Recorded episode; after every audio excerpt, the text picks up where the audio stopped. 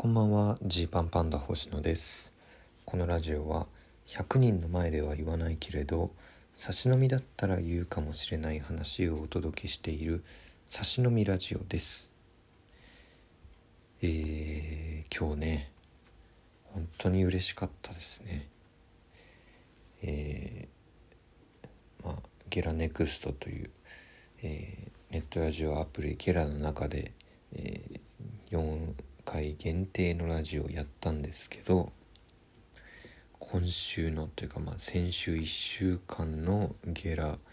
人気ランキング第2位をいただけました。本当にありがとうございます。これはねあのめちゃくちゃすごいことなんですよ。ちょっとうれめちゃくちゃ嬉しかったですね今日は。あの今ね、えー、ゲラさんはそのプレミアムウィークスをやってるんですよね。まあ、今というかこの先週までの2週間ですね。でここではその各番組が、えー、まあそのゲストをお招きしてまあこのゲラというアプリ全体を盛り上げると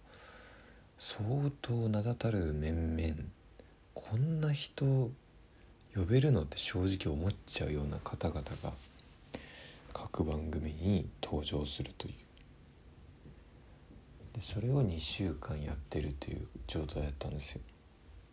でまあゲラーのランキングシステムっていうのはいろいろどういう計算になってるのかっていうのはこう難しいところなんですけど、まあ、応援チケット一番分かりやすいとこで言うと応援チケットですよね。ログインする時とあとは、えー、まあ、広告を1日1回見るともらえるやつ。これをまどの番組かに渡すことができたりあとまあ今僕たちはゲラネクストなんで存在しないんですけどスポンサー券を買ってくれる人が多かったりすると、えー、それがこう形になって順位として出てくるっていう状態なんですね。でだから僕たちその4週間前に始めて4週間まあちょちょっと前か8月の、えー、下旬ぐらいに公開され始めてでここの結果次第で今後ゲラネクストがねこう昇格したりえー、ネクストとして続いたり特別番組が組まれたりいろいろある可能性があったと。でその中でまあその4週間しかない中の2週間がプレミアムウィークスとかぶってるなんてっていう思いですよ。そそこと比べられちゃうのっていう。いやそりゃなかなか順位取りづらいよっていうところいたあったんですけどまあその中で、えー、最終回4回目が放送された週で全体の2位なんでこれはあの本当に嬉しいしあのこう応援をしてくれた方々がねどれだけいたのかっていう話ですよ。絶対に僕たちの、えー、単体の知名度だったり、えー、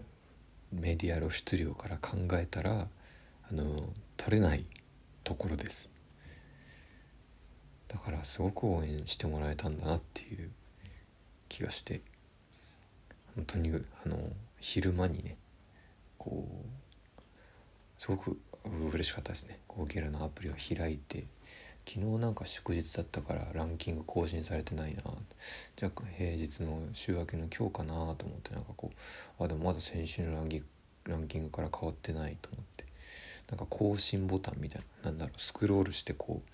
うもう一回読み込むみたいなしててなんかランキングがねなんか考え中みたいなこうぐるぐるぐるぐる回ってて表示されなくてうんなんかちょっとまあ変更されてんのかなと思ったらパッとそのあの最初の画面に自分たちが出てくる。その右にスクロールしなくても自分たちが出てくることに感動しましたね。うん。ありがとうと。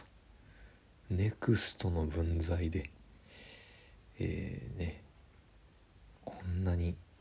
えー、上位取れるなんてっていう感じです。まああのハッシュタグとかで検索をするとね本当にすごい数チケットを使ってくれた方があのたくさんいらっしゃるんだなっていうのもうめちゃくちゃ見て取れるしで昨日もねウェルフェスの合間にね言われたんですよね。あのー、まあラジオ好きな人はね知ってると思うんですけどねあのゲスパゲスパ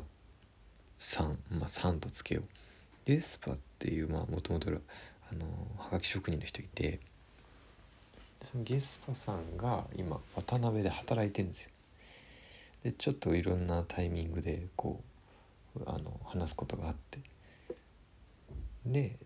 昨日のね帰り際ぐらいに「ゲラネクストめちゃくちゃ面白かったです」って。言ってくれて、まあ、僕は昔から高校生大学生ぐらいからかな、えー、もうゲスパの名前はラジオですごい聞いてきてたんで、えー、融合のアイコンとともに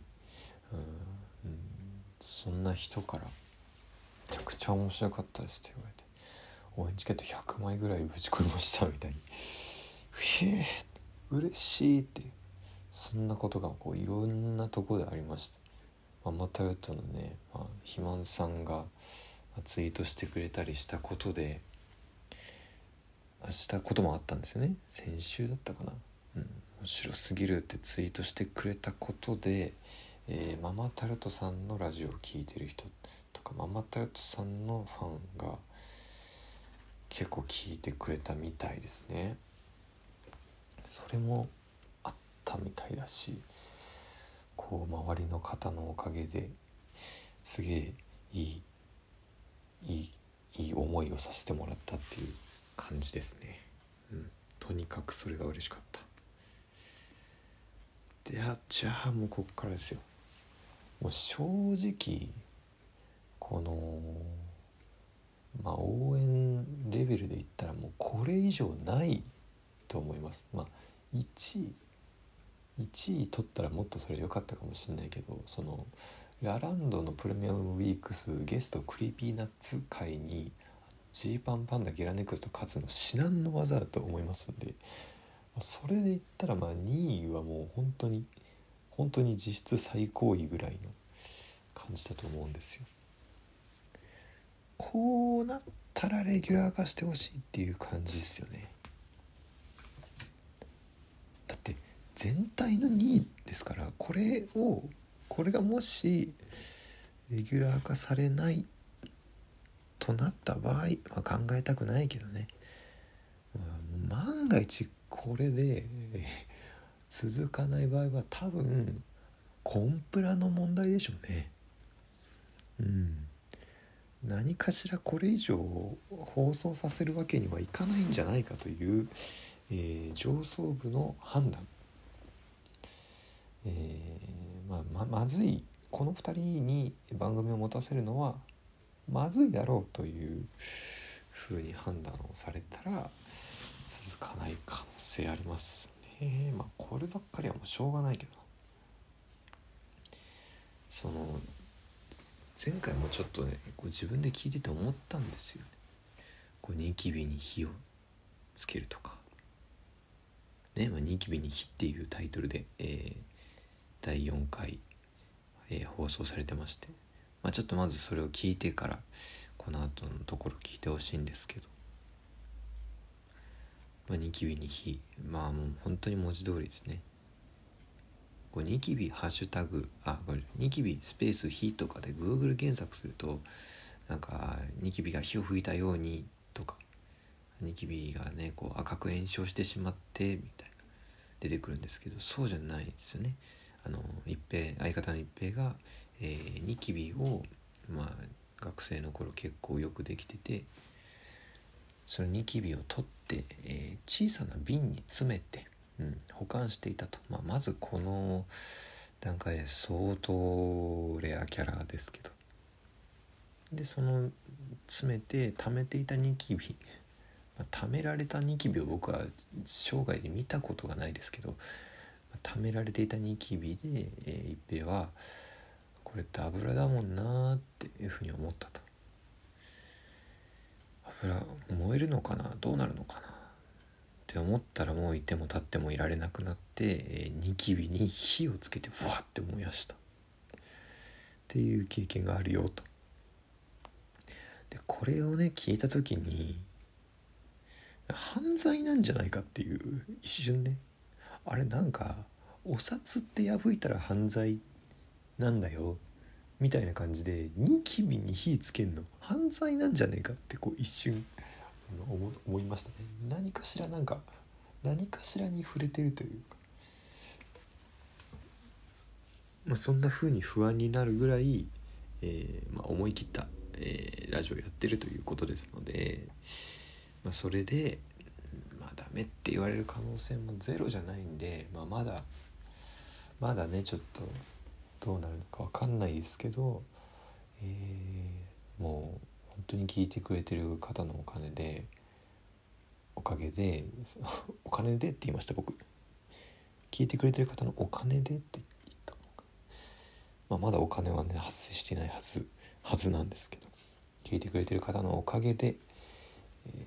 こレギュラー化に向けては最もいい、えー、フィナーレを迎えることができたんじゃないかと思います。はい。ありがとうございますと。またね、えー、詳しい話とかは、えー、ジーパンパンダのトークライブ今週23日ですね。23日の夜、えー、やりますんで是非ちょっとそっちも見てくれたら嬉しいです。お開きです。